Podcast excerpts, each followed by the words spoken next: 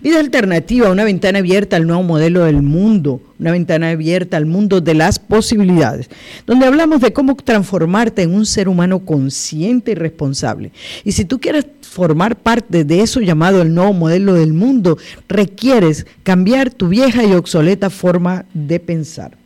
Es un hermoso día ya frío, un día frío. Ayer y hoy han sido, bajó la temperatura de una manera increíble aquí en el valle de Phoenix. Eh, temperatura, pues estaba, esta mañana estaba casi en cincuenta y tanto, algo así, y ahorita está en, en 55, 56. Bueno, dicen que van a ser eh, los días... Uh, las madrugadas más frías aquí en Arizona que se han registrado en los últimos tiempos. Así que ya estamos entrando en los preámbulos del invierno. Pero de todas maneras es un hermoso día para crecer, es un hermoso día para estar juntos, es un hermoso día para hablar y expresar total y completamente quién uno es. Este programa está dirigido por Luli González, por mi persona, quien me desempeño como consultora en técnicas de realización personal, emocional, espiritual y física.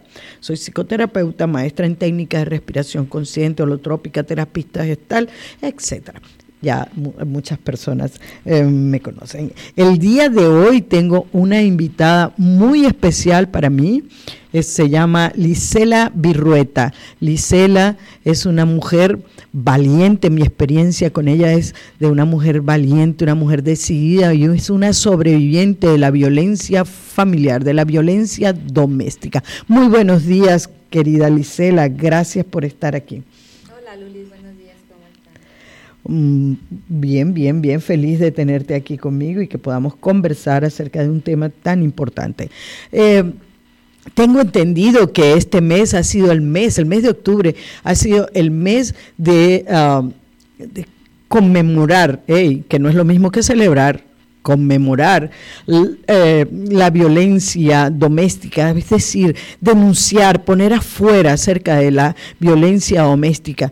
Hoy en día estamos eh, eh, tenemos acceso a una información globalizada, una información ah, donde está al alcance prácticamente todo el público. Y sin embargo, Lisela, es un tema que me he dado cuenta que prácticamente nadie habló acerca de, aquí por lo menos, eh, y en las, en las redes sociales tampoco vi nada dedicado exactamente a la violencia doméstica.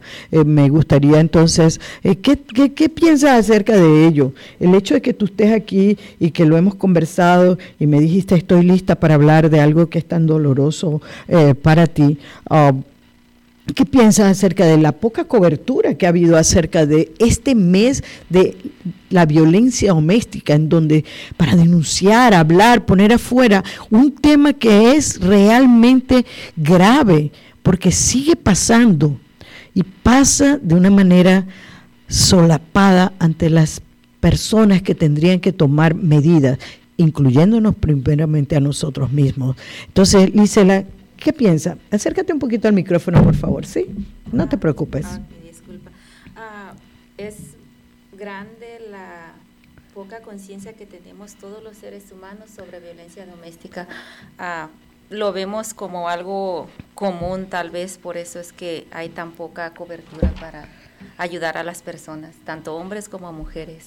Sí, yo pienso que hay poca, poca información y, voluntad de realmente cambio. Yo me he dado cuenta que en los últimos tiempos el patriarcado pues eh, no quiere, el patriarcado que es realmente la raíz de donde todas estas asintomatologías eh, como es la violencia doméstica se alimenta de una, el patriarcado en donde la mujer siempre ha sido subyugada a según, subyugada y puesta en un segundo eh, término, ¿verdad? Entonces, vamos a hablar hoy acerca de las marcas del dolor, la violencia doméstica, no sin antes ah, al presentar a las personas que hacen posible que, eh, que Vida Alternativa salga al aire. Eh, Quantum Emotional Crossover Seminario, el poder de la transformación emocional, espiritual y física al alcance de tu mano. Los resultados que tú tienes en tu vida están determinados por la programación y los condicionamientos aprendidos en el pasado. Y esta programación inconsciente impide que logres mejores resultados en tu vida. Tus creencias y pensamientos unidos a tus emociones y sentimientos van creando tu realidad. Transfórmate en esa persona que nunca antes has sido. Cuando Emocional Seminario te proporciona las más novedosas técnicas que te permiten liberarte definitivamente de esa vieja programación que te ha mantenido pobre y limitado, a acabar con el rol de la víctima y convertirte en la persona creadora y exitosa que siempre has querido ser y además que estás destinada a ser. Deja ya de luchar, toma acción y llama al 602-349-1083. También este programa llega a ustedes por una cortesía de la Pasadita Hot Dog con seis localidades, seis localidades en el Valle del Fine. Su especialidad, por supuesto, los hot dogs frescos, nutritivos. Pero también tienen el delicioso caldo de queso y la inigualable sopa de tortilla. Pero acuérdense, los hot dogs son su especialidad. Visítanos, desayuna, come y cena en la pasadita hot dog. Date una pasadita por la pasadita hot dog y sobre todo en este especial de Halloween. Hay un especial de Halloween mañana, 31 de octubre. Especial el kit del el menú para los niños por solo 2.50 pero esta es una promoción que no aplica en las loncheras, es para los restaurantes. El especial de Halloween, el menú de los niños, está a 2.50 en la pasadita hot dog. No te lo pierdas, pasadita hot dog. Especialidad, los hot dogs, frescos, nutritivos, con ingredientes de primera calidad. También el programa de Vida Alternativa llega a ustedes por una cortesía de Guadalupe González, modista profesional, vestidos de novias, quinceañeras y para esas ocasiones tan especial. También se hacen arreglos, Lupe hace arreglos y sus trabajos están garantizados. Comunícate con Lupe al 480-225-7532, 480-225-7532. Hoy Lupe prometió que iba a estar escuchándonos en el programa de Vida Alternativa porque tenemos aquí a esta gran luchadora Lisela Birrueta. Lisela, a los hombres se les eh, enseña a pedir perdón por los fallos, pero a las mujeres se nos enseña a pedir perdón por nuestros éxitos. Sin embargo, eres una mujer que ha sobrevivido a la violencia mm, doméstica y eh, te ha acompañado en, tu proceso emocional para poder restañar esas heridas eh, que traes. Entonces, la pregunta, ¿tú crees que el amor duele? ¿En algún momento de tu vida, cuando estabas en esta situación, pensabas que el amor duele? Al inicio sí pensaba eso, la verdad. Ah, cuando empezaron los, las humillaciones, las malas palabras y empezaron los golpes, ah, yo pensaba que el amor dolía. ¿Y después? Después el autoestima se bajó tanto que ya no sabía si era amor, lo único que sabía que era dolor. Que era, se convirtió en algo absolutamente doloroso.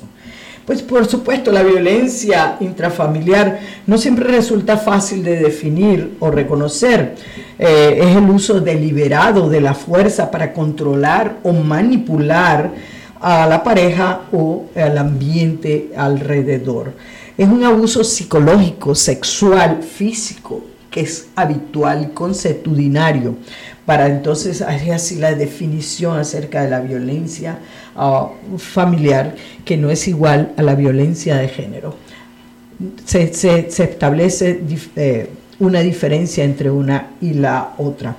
Sin embargo, para mí es lo mismo. Yo pienso que hoy en día el hecho de que las mujeres sean agredidas, siempre han sido, pero hoy en día lo vemos, quizás porque tenemos más acceso a la información, vemos cómo las mujeres están siendo sometidas, maltratadas, asesinadas, y no podemos decir que son eh, casos eh, ocasionales, sino que son casos que están sustentados en un sistema social, religioso, que ampara que a la mujer sea maltratada. ¿Coincides en eso? ¿Lo has vivido de esa manera? Lo viví muy cerca, la verdad. Ah, es lo que es lo que lastimosamente las creencias que tiene uno está sustentado en el sistema de creencias, en donde el hombre eh, ve a la mujer como un complemento, el complemento es decir, la que cocina y cuida a los hijos, y en consecuencia el hombre tiene el permiso de ah, golpearla, maltratarla, abusarla física, sexual y, verbalmente, ah, para llevarla como quien dice a, a, lo que ella debe ser y lo que al hombre le han dicho que la mujer debe ser para él. Ahí está enraizado, entonces sí tiene que ver con la discriminación que se le ha hecho a la mujer a lo largo del tiempo. ¿Puedes contarnos un poco acerca de tu historia? Que yo, yo la conozco, pero quizás las personas que nos están escuchando el día de hoy no. Me encantaría entonces que pudieras conversar. Yo sé que es algo doloroso lo que vamos a conversar para ti, pero no estamos haciéndolo de una manera amarillista, ni mucho menos sencillamente para poner en, en la opinión pública, eh, poner afuera en la opinión pública que es real, el maltrato es real. El maltrato y el abuso que existen detrás de las puertas de las, de las familias es real. No solamente se ejerce contra las mujeres, sino también contra los niños. Háblanos un poco acerca de tu historia, Lisela. Ah, mi maltrato físico y emocional ah, empezó cuando éramos novios. A mí me costó mucho trabajo y tú viste que hace apenas un mes que acepté que fue cuando éramos novios, empezaron a, golpearme físicamente. Ah, emocionalmente inició desde principios del noviazgo. Cuando me casé, ah, el maltrato, físico ah, subió a una escala demasiado fuerte. Fue maltrato físico, psicológico, sexual, todo tipo de maltrato, al grado de que uh, me llegó a disparar armas, yo despertaba en las tinas de los baños, yo llegué a estar en los hospitales, él estuvo en la cárcel. ¿Estuvo? Estuvo en la cárcel por violencia doméstica y por violar orden de restricción también. Ah, hasta... o sea que realmente Ah, tú ah, denunciaste y sin embargo esas denuncias no tuvieron efecto. ¿Porque tú las revocabas y volvías con él o porque él sencillamente te perseguía y te maltrataba? Ah, la vez que estuvo en la, en la cárcel, voy a ser sincera, yo, yo sabía que él me golpeaba cada vez que mi hija y mis hermanas se iban a México, entonces fue algo que prácticamente yo ya tenía en la cabeza ah, en cuanto y se fueran. Yo, yo ya había dicho que él iba a entrar a la cárcel. Entonces, porque yo no quería que mi hija mirara que cómo se llevaran a su papá de la casa. Entonces, ah, yo estaba preparada psicológicamente para los golpes cuando se fuera mi niña y así fue. Entonces ah, yo fui al hospital de los golpes tan fuertes, me tuvieron que meter al tubo porque tenía mi, mi cuerpo golpeado y mi cabeza. Ah, él regularmente no golpeaba mucho mi cara. Es, una de las características que hacen, saben exactamente dónde golpear. Sí, él me golpeaba la cabeza, mi cuerpo. Yo prácticamente en muchas ocasiones despertaba en las tinas del baño ah, de que me noqueaba prácticamente. Él estuvo en la cárcel, ah, pagaron su fianza, lo mandaron a migración y de ahí fue para México. Él regresó, como tenía orden de restricción, ah, se me acercó y se le habló a la policía, la policía se lo llevó. La policía lo soltó ese mismo día en la noche, se lo llevaron a migración, migraciones al día siguiente lo mandó para México, a los cuatro días él estaba aquí. Entonces yo busqué ayudas, busqué ayudas en diferentes organizaciones y... Está bien. Sí. Y después decidí que él no me dejaba en paz, siempre buscaba dónde estaba mi niña bajo amenazas. Ah, él decía que la única manera de mi libertad era que yo nunca más volviera a ver a mi niña. Yo viví bajo esa amenaza desde el 2008 hasta el 2014. Desde el día que nació mi niña, a los 45 días, 46 días, ah, yo lo, fue la primera vez que me separé físicamente de él y él me buscó y yo tuve que quitarle en una ocasión a mi niña del carro, tuve que aventarme al carro para quitarle a mi niña. Y yo sabía que podría llegar a pasar eso. Es decir, que la escalada de violencia, ¿verdad? Fue escalada, fue un, cada vez más, severo. más y más. Por supuesto, tenemos que la Asociación Americana de Psicología en 1999 por primera vez que se define lo que es la violencia o maltrato doméstico y lo define como un patrón de conductas abusivas que incluye un amplio rango de maltrato físico, sexual y psicológico usado por una persona en una relación íntima contra otro para ganar poder o para mantener ese abuso de poder y control y autoridad sobre esa persona.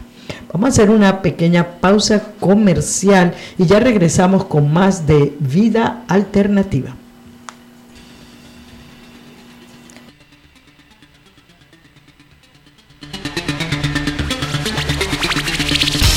Pasadita Hot Dogs. Restaurante con seis localidades. Su especialidad, obvio, los hot dogs. También venden sopa de tortilla, caldo de queso, papas fritas. Tradición y sabor de casa en la Pasadita Hot Dogs. Fresco, nutritivo, mmm, delicioso. Abierto desde temprano. Desayuna, come y cena con nosotros. Conoce nuestra variedad de hot dogs para todos los gustos. Tenemos seis localidades. Visítanos y ordena al 602 595 7471. Vende pasadita con toda tu familia. La Pasadita Hot Dogs. Restaurante con seis localidades. Su especialidad, obvio, los hot dogs. También venden sopa de tortilla, caldo de queso, papas fritas. Tradición y sabor de casa en la Pasadita Hot Dogs. Fresco, nutritivo, mmm, delicioso. Abierto la Pasadita Hot Dogs. Restaurante con seis localidades. De regreso ya en Vida Alternativa. También venden abierta al nuevo modelo del mundo ese modelo del mundo en donde estos temas no tengan que volver a ser tocados. Pero para, para, que eso suceda tenemos que tocarlos, tenemos que hablar de ello, tenemos que denunciarlo. No podemos mirar hacia el otro lado como que, bueno, como a mí no me pasa, a mí no me importa. Alguien por ahí decía, ahorita no me acuerdo su nombre, que basta que una sola mujer sea golpeada para que todas seamos golpeadas. Si nosotros lo permitimos y seguimos viéndolo como que es normal y es parte del sistema en el cual nos movemos, que las mujeres sean golpeadas, maltratadas, abusadas y chantajeadas con sus hijos, porque se ha llegado hasta eso, el chantaje. con los emotional crossover, ah, nosotros requerimos denunciarlo, ponerlo afuera Gracias a Miriam y a Guadalupe, por favor compartan Miriam y Guadalupe el video, creo que es absolutamente importante. Que, y, también a las personas de Spotify que están conectadas, que siempre nos siguen en el programa Vida Alternativa. Muchas gracias por estar ahí. Compartan el programa. Creo que es un tema, ya que sale tan poco, ya que hay pocos foros en donde se habla, ya que hay tan pocos programas de mujeres que se, que se hable de estos temas, pues vamos a compartirlo, vamos a ponerlo afuera. Es una realidad que pasa detrás de las puertas, más de lo que ustedes piensan. Nosotros las personas que trabajamos con la salud mental de los individuos nos damos cuenta de que pasa y pasa bastante, incluso en personas que tú ves que parecieran que están muy bien y no, no están muy bien, se maquillan los golpes y los moretones. Um, la, violencia doméstica es un continuo, es decir, que va desde las formas más sutiles, como es el comienzo, porque tiene tres etapas. La, la, violencia eh, familiar, la violencia doméstica, lleva, tiene tres etapas que vamos a hablar de ellas un poquito más adelante, ¿verdad? Pero en muchos casos son socialmente aceptadas y a las que estamos tan acostumbrados que vivimos como una parte lógica de la vida, como que eso es normal dentro de la vida, que las mujeres sean golpeadas, maltratadas, vayan al hospital y la persona vaya a la cárcel uno o dos días y ya salga otra vez y esté listo para acosar, porque no solamente el golpe, la violencia, es el acoso, el estado de zozobra donde una persona este, que está siendo maltratada porque el maltrato es un maltrato físico, psicológico, que ese que no se ve, el maltrato psicológico, porque los golpes se ven, pero el maltrato psicológico que va minando el alma, el espíritu de una persona debe ser denunciado. Yo espero que realmente ustedes uh, lo compartan el programa y vean la importancia de, hablar de estos temas que muy pocas personas quieren, se atreven o están listas para hablar de ello. Gracias, Lisela, otra vez por estar aquí. Sé que es un tema bastante difícil, eh, pero Lisela fue quien me dijo, me dijo, estoy lista, estoy lista para, para conversar y decirle a las otras mujeres que si ella pudo, ustedes también pueden y nos vamos vamos a hablar acerca de ello. Entonces, el uso deliberado de la fuerza física o el poder, ya sea en grado de amenaza o efectivo contra uno mismo, otra persona, un grupo o una comunidad que cause o tenga probabilidades de causar lesiones, muerte, daños psicológicos, trastornos del desarrollo, privaciones y atenta contra el derecho a la salud y la vida de las personas. No es la violencia algo muy simple de, de tratar, ni es único también. No es un fenómeno simple, pero tampoco un fenómeno eh, único. Distintas formas de violencia que abarcan fenómenos y realidades distintas entre sí eh, y que se producen en escalada que se autoalimenta, que crea un continuo de formas de violencia que van desde las leves agresiones físicas, como nos ha hablado ah, este, Lisela, que al comienzo de novios ya había una, pero ella obvió las señales porque posiblemente no las conocías, porque se habla tan poco de cuáles son las señales. Por eso, a la primera vete, a la primera vete. A ver, esta escalada de violencia que, que, fuiste uh, experimentando a lo largo de tu vida con esta persona terminó con él en la cárcel, ¿verdad? Es decir, que también su violencia fue en escalada y al final terminó uh, siendo usada en su propia contra, haciéndose daño no solamente a ti, sino a él. ¿Podrías y te sientes lista para hablar de ello? Sí, en el 2014 Ah, tuvimos una discusión. Ah, yo estaba en, el hospital por X razón con una de mis hermanas y él estaba a cargo de mi niña. Ah, mi niña tenía seis años en ese entonces.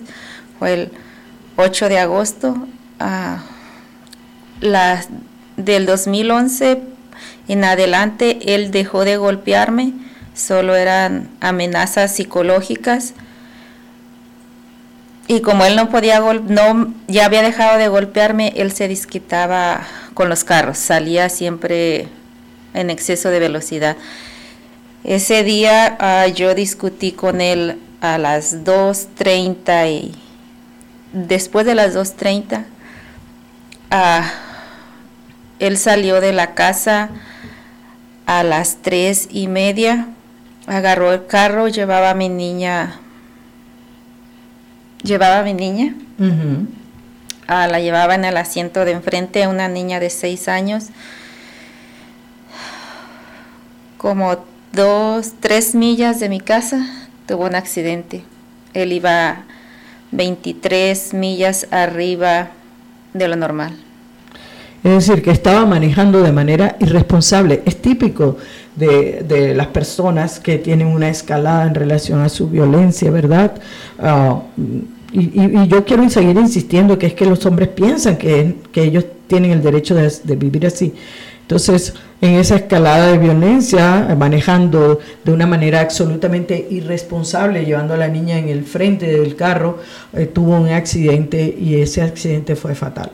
Entonces, ah, perdón. Perdón, Luis, que tienes una pregunta. Te pregunta Guadalupe González si en algún momento pensaste, Lisela, que esto era tu culpa.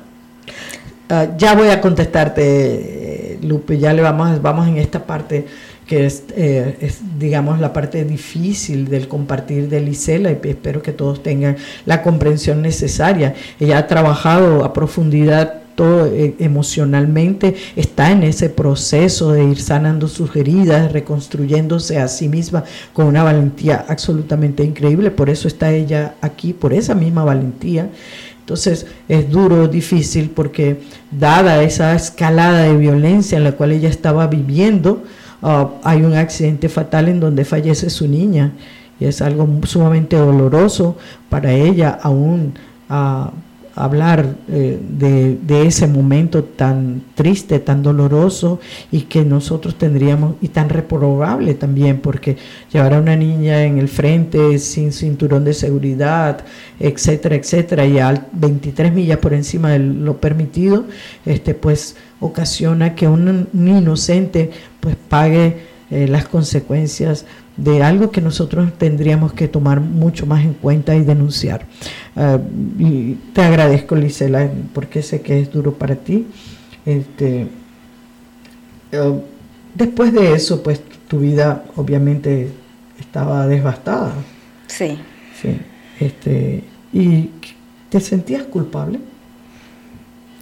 Me sentía culpable al inicio cuando empezaron los golpes. Él empezó con maltrato psicológico primero, me hizo, mi autoestima bajó demasiado. Cuando pasó el accidente de mi niña, me sentí más culpable porque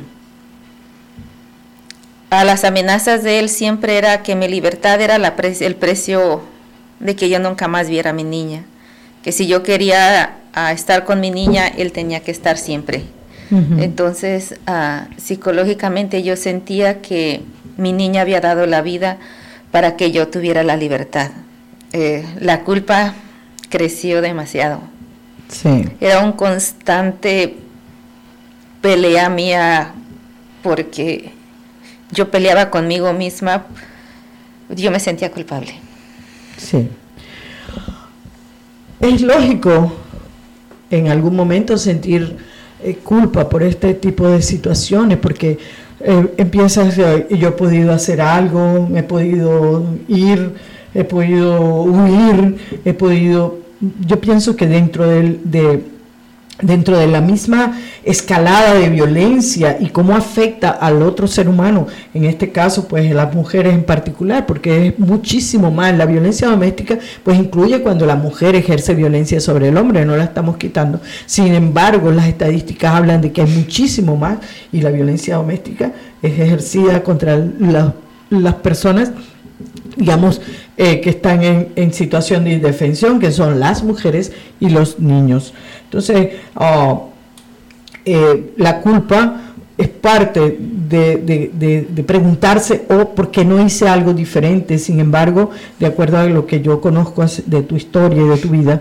um, hiciste todo, denunciar, todo, lo único que no hiciste fue irte, vamos a decir, salir eh, de la situación, aun cuando eh, él fue sacado del país, etcétera, etcétera, siempre volvía y oh, digamos que las amenazas continuaban y todo. Eh, y lo, lograste como sentir de que tu hija pues eh, dio su vida para que tú fueras libre. Es un pensamiento realmente devastador para ti. Ya hoy en día has trabajado la culpa a, profundidad y todo esto. Ya te sientes, ¿crees que pudiste haber hecho alguna otra cosa más?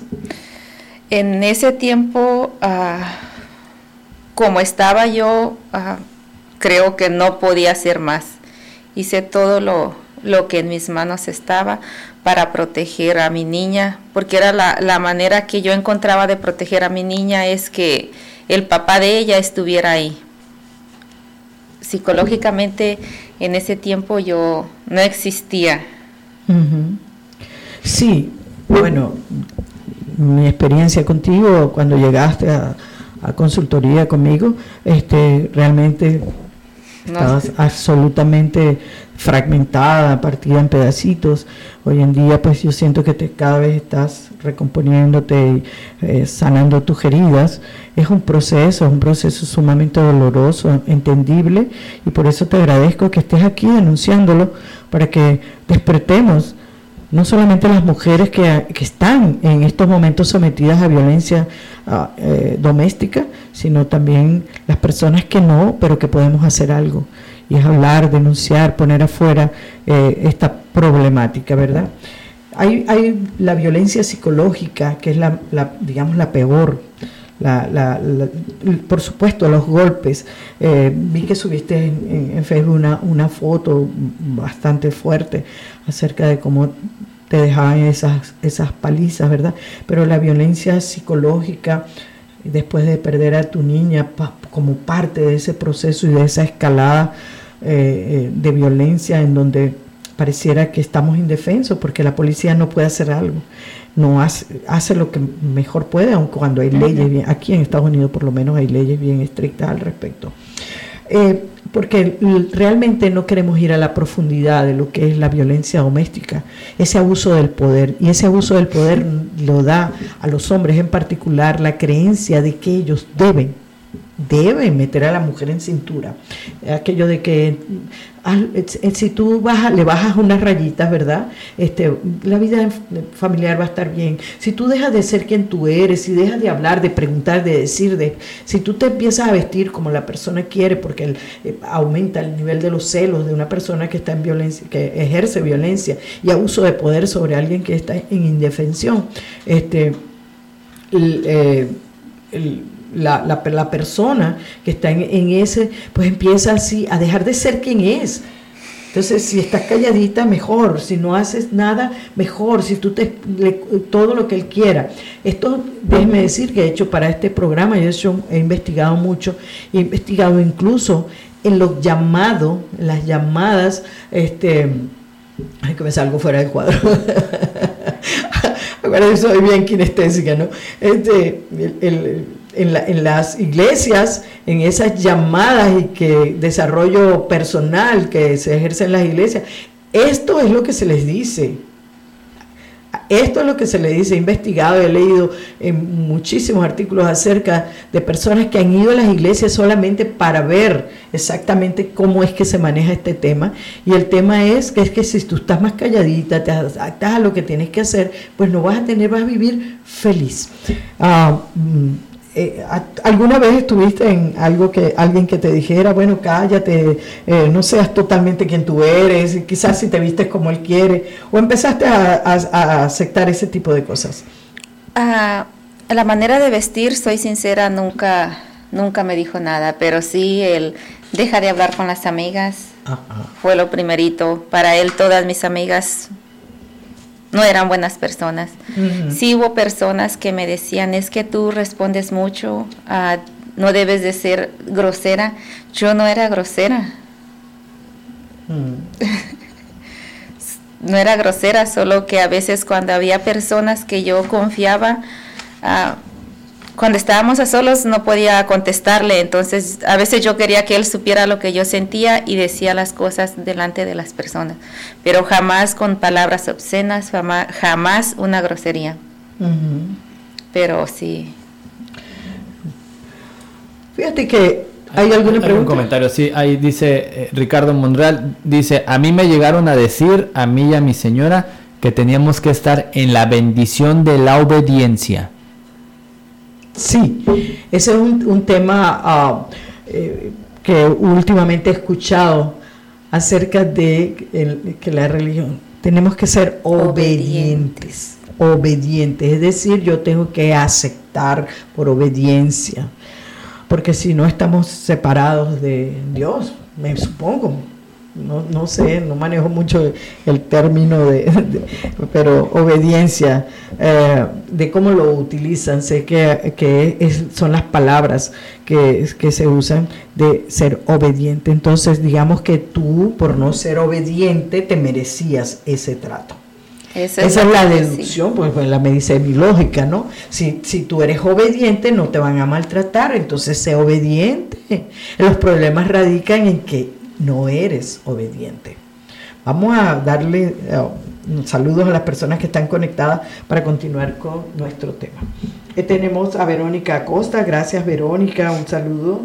Eh, Raúl Dosal, tenemos a María C. Benítez, ya, Yaira Salazar, Guillermina Sánchez, mm, a ver, ¿qué más tenemos aquí? Elizabeth, mm, Milka Cárdenas, eh, María de Contreras, Ana Sousen, eh, Chachita García, Celia Reyes Barrera, Irma Almanza, Alejandra Zambrano.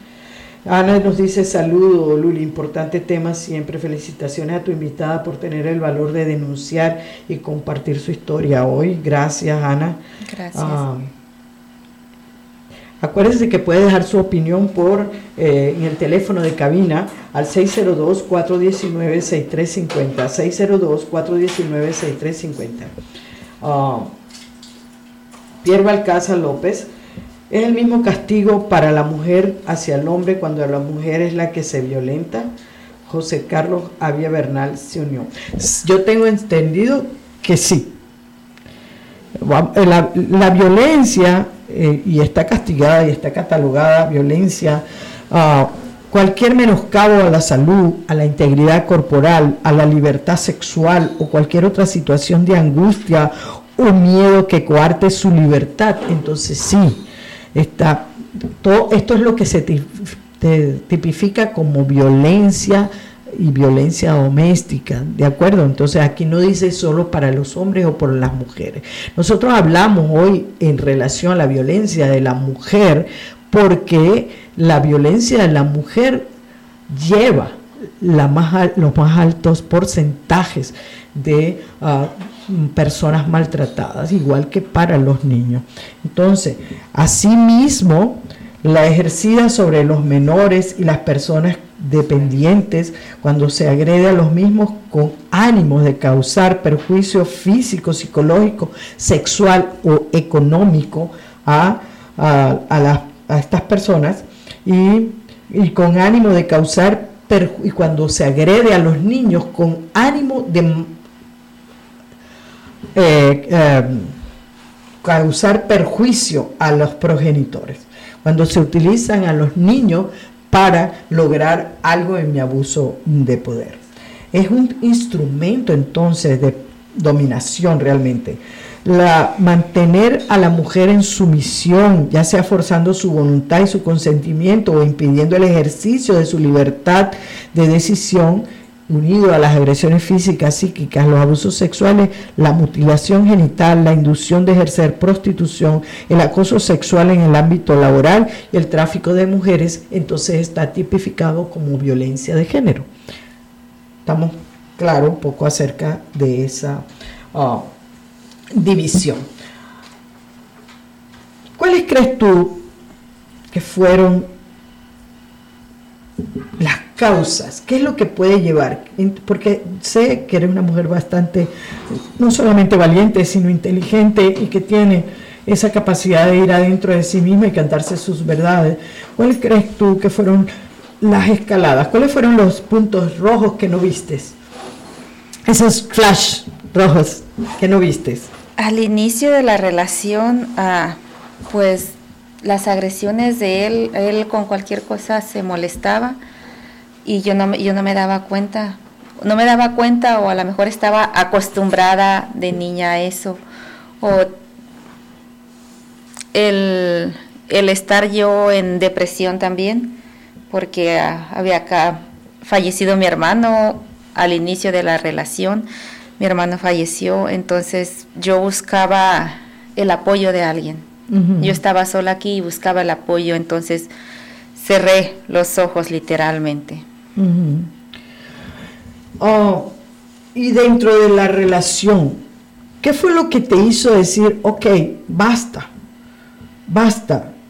Y empezaste a buscar. ¿Qué fueron los, ¿Cuáles fueron los pasos, la que tú eh, diste y a cuáles organizaciones acudiste para buscar eh, apoyo? ¿Y qué fue lo que hiciste en el ámbito psicológico también? Para decir basta? Las organizaciones que busqué fue una que se llama Fresh and Women ah, y Chicanos por la Causa. También los busqué, ah, pero me pedían que, me dijeron que yo no podía, no me podían recibir porque yo tenía una dirección fija. Lo que yo, lo que originó que yo buscara, que dijera basta, fue una de las ocasiones en que él me estaba asfixiando. Fueron, creo que, muy pocas veces las que mi niña ah, miró lo que pasó. Lo último que yo recuerdo es ah, que mi niña le decía a su papá, déjala que ella está dormida. Mi niña tenía escasos dos años. Y ella decía, papi, mi mami ya durmió, suéltala. Y yo sentí a mi niña y yo perdí el conocimiento. Eso pasó como a abril.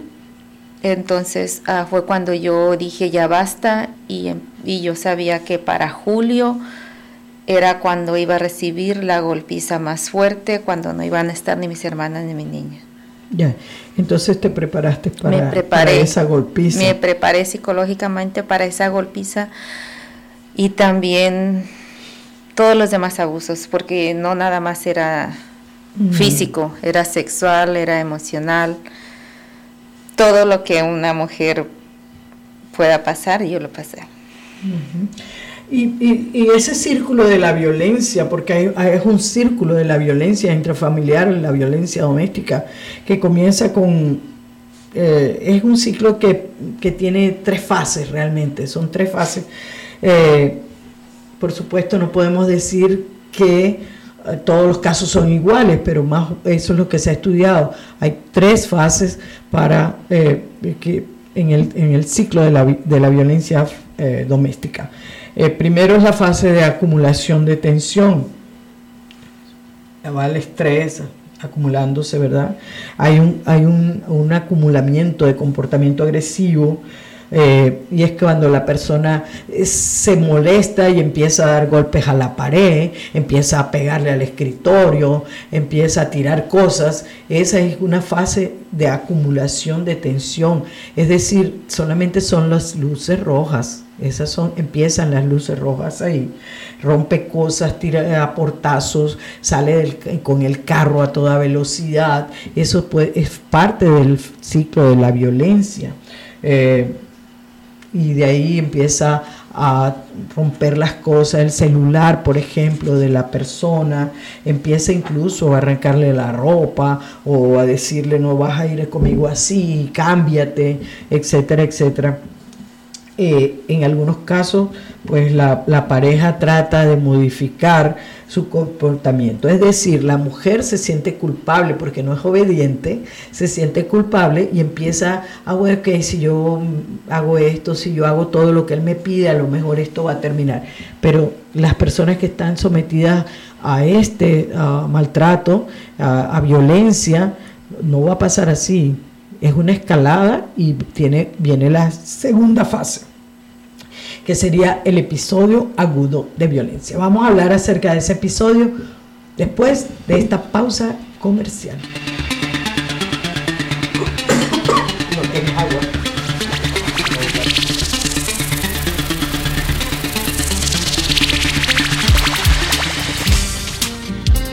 Quantum Emotional Crossover creemos que tú puedes tener una vida ilimitada, un nuevo horizonte, una nueva manera de vivir en gozo y abundancia. ¿Qué requieres transformar para poder experimentar y expresar todo quien tú eres? ¿Cómo puedes participar como protagonista activo en el nuevo modelo del mundo que se está gestando? Si estás comprometido a transformar tu vida de una vez por todas y para siempre, si quieres conectarte y convertirte en el ser humano que nunca antes has sido, toma la oportunidad de participar en un seminario que cambiará tu vida para siempre. Llama ya 602-349-1083 y dirige tu vida hacia un mundo ilimitado de posibilidades. 602-349-1083. En cuanto un Emotional Crossover estamos comprometidos con la calidad, no con la cantidad. Reserva tu cupo. Quantum Emotional Crossover, el poder de la transformación personal al alcance de tu mano.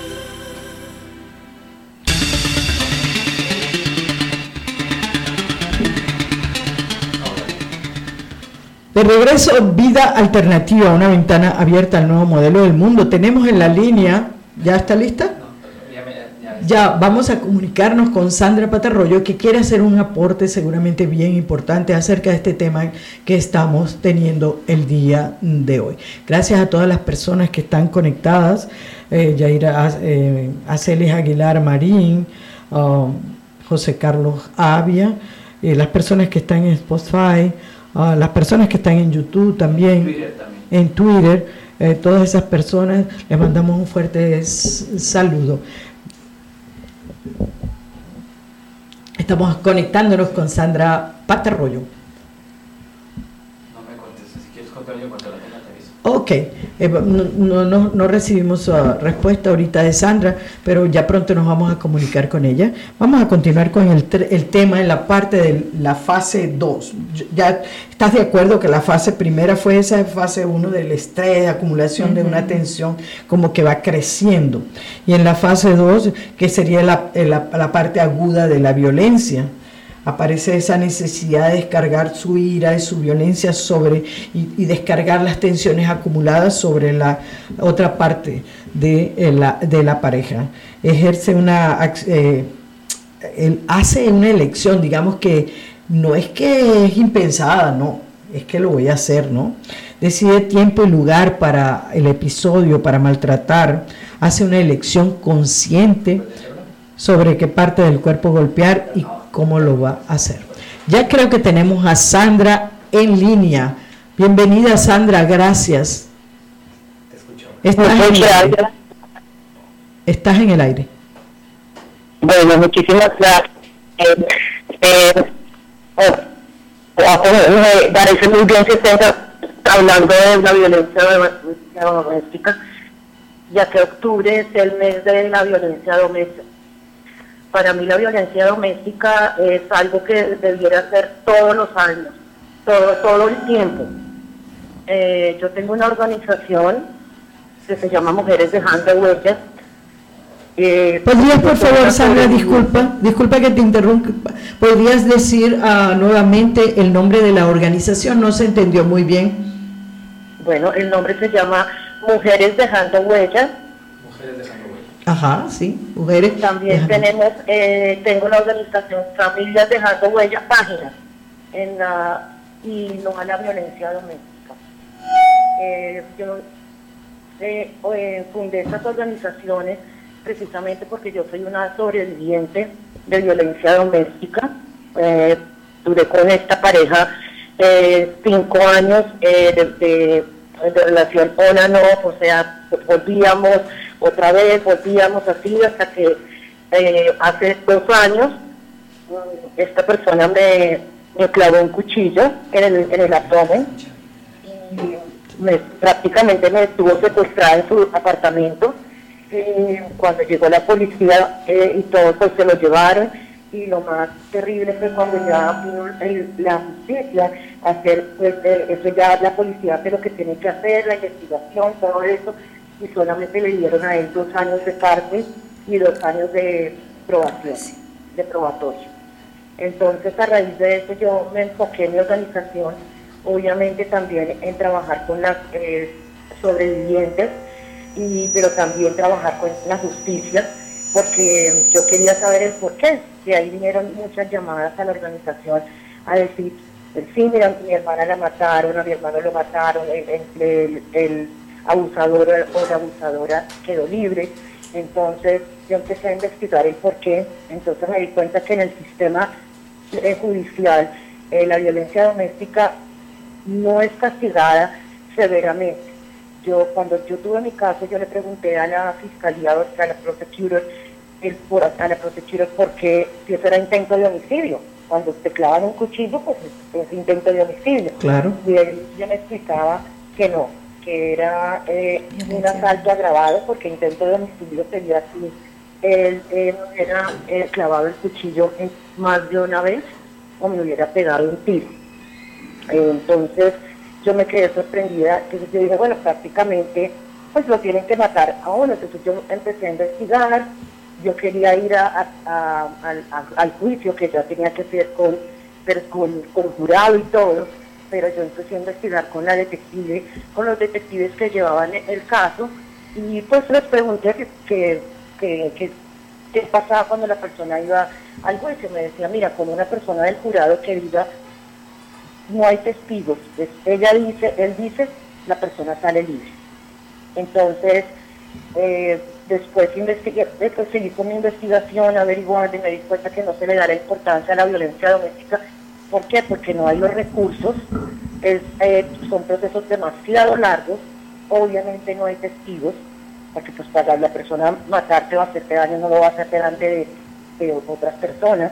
Entonces, eh, lo que hacen es negociar con, con, con esta persona, con el abusador o la abusadora, que para mí son criminales. Eh, entonces, eh, negocia, entonces pues él acepta los, los, eh, los cargos y le dan, le dieron en este caso dos años a este hombre y dos, y dos años de probación.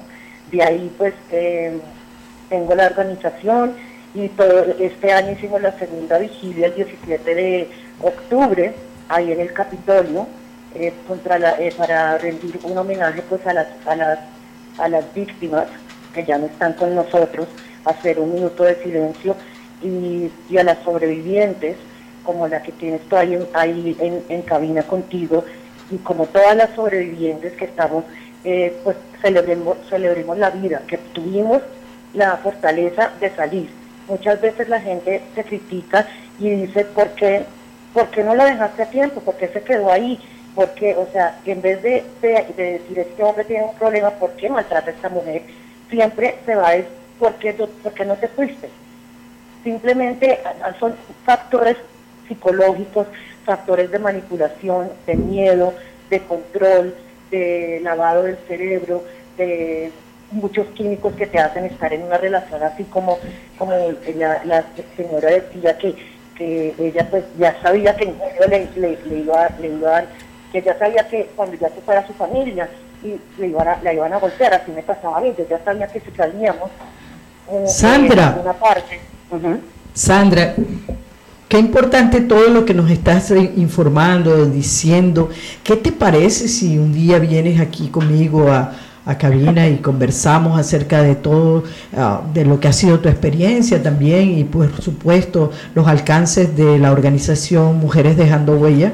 Este, estoy abierta para ello porque el programa, creo que vamos a necesitar más de un programa y me, me encanta porque tienes razón, al principio del programa yo estaba diciendo que no es solamente un problema de alguien que está alterado psicológicamente, no es solamente un problema acerca de un momento que pasó, no, el, o, que trae una historia psicológica, no es solamente eso, hay una sociedad que ampara o impide que realmente exista protección para la mujer. ¿Qué te parece? Hago una invitación formal a, Sandra eh, Patarroyo de la organización ah, Mujeres de dejando huella para que compartamos aquí micrófonos y hablemos y sigamos conversando hacia un tema que para mí es absolutamente importante, que todas las mujeres participen y, y acuérdense, basta que una sola mujer sea golpeada, abusada, maltratada y que además no reciba justicia, como estamos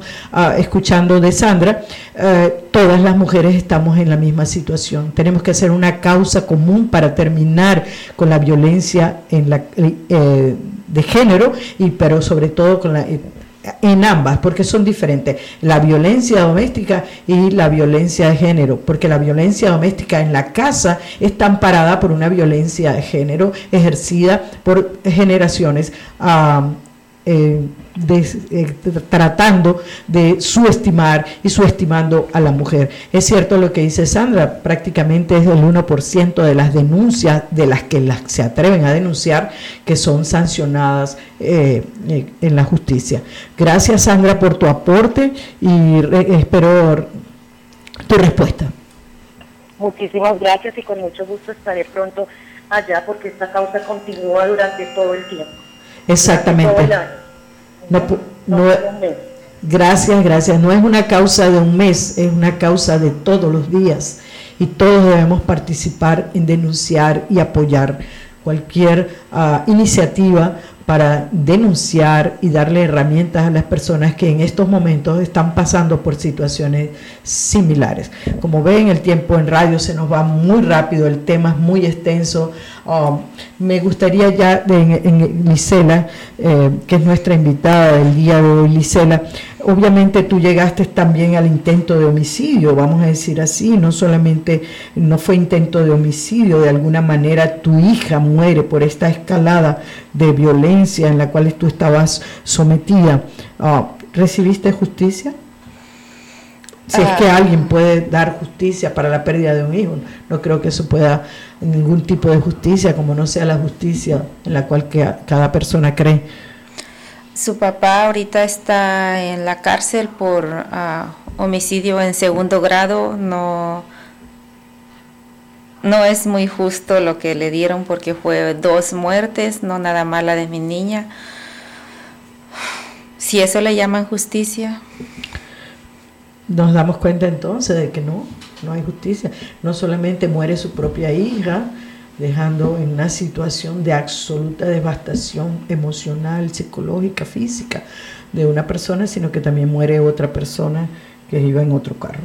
Entonces, no hay justicia realmente para este tipo de, de, situaciones eh, que tienen como origen la violencia doméstica, pero la violencia doméstica está insertada dentro de un sistema patriarcal en el cual los hombres se sienten con el derecho de golpear, manipular, eh, violar sexualmente a las mujeres, violar sus derechos, violar absolutamente eh, cualquier respeto hacia que, que todos los seres humanos deberíamos tener y que además están amparados. Pero la ley puede ser una, la ley y la justicia a veces mira para otro lado, ¿verdad? Porque es el sistema realmente donde está amparado esto. Ah, ¿Qué tendrías para decirle? Te quiero invitar para un próximo programa para que hablemos de los pasos que, has dado, pero ¿cuáles serían tus palabras finales para... Ah, finales en el día de hoy para esas personas que aún hoy en día están escuchando el programa y están sometidas a violencia doméstica y de género. Ah, lo que yo quisiera decirles es ah, busquen ayuda, hablen, ah, necesitamos todas las mujeres apoyarnos, necesitamos decir ya basta, basta a los golpes, basta a todas las humillaciones, aléjense de las personas, eso cuando prometen que van a cambiar, no cambian, todo va escalando y es hasta uno se da cuenta cuando es demasiado tarde. Ah, yo quise hacer este programa porque no quiero que ni una sola mujer llegue a pasar lo que yo he pasado. Ese es mi, mi mensaje. Gracias, gracias Lisela, ah, por tu valentía, por estar aquí denunciando y apoyando a otras mujeres que creo que ha sido como que el, darle sentido a tanto abuso y tanto maltrato que has recibido es poder apoyar a otras mujeres. Entonces acuérdense que estábamos hablando en la acumulación de la atención es la fase 1, después una escalada aguda de violencia y después parte del ciclo de la violencia es la bendita luna de miel, ah, un periodo de calma, no violento, es que yo cambié, etcétera, etcétera. Las personas no cambian al menos que hagan un trabajo profundo consigo mismos. Eh, no cambia así porque hay, Son las 12 en punto. No, hay arrepentimiento en eso. les prometo que para la próxima semana vamos a continuar con este tema de la violencia doméstica. Esperemos tener a Lisela y a la señora Sandra Patarroyo de eh, la organización Mujeres Dejando Huella. Este ha sido el programa Vida Alternativa. Gracias a todas las personas ah, que han estado conectadas.